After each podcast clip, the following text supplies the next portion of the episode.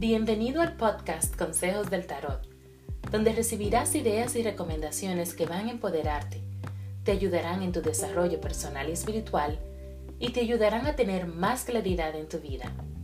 Únete a mí en esta maravillosa aventura de conexión espiritual y autodescubrimiento. Soy tu anfitriona, Laura Tio.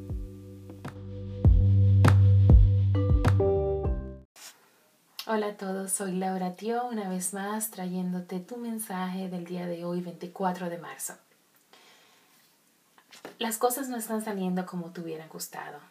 Em, tenías mucha esperanza, tenías planes, tenías expectativas y todo eso como que se ha, volcado, se ha desintegrado frente a ti y te hace sentir muy triste, eh, te hace sentir como que no, no puedes hacer nada, no tienes el poder. Y las cartas te están mostrando que prestes atención a lo que sí tienes, ¿ok? Eh, sí, es verdad que tal vez eh, se ha perdido algo, se ha perdido dinero, se ha perdido ese sentido de libertad, de salir cuando queremos, eh, de poder hacer todo lo que queremos. Y es diferente, pero mira alrededor de ti. Mira lo que sí tienes. Mira tu familia. Mira las personas que te aman. Mira lo que tienes. Y mira dentro de ti. Mira quién eres.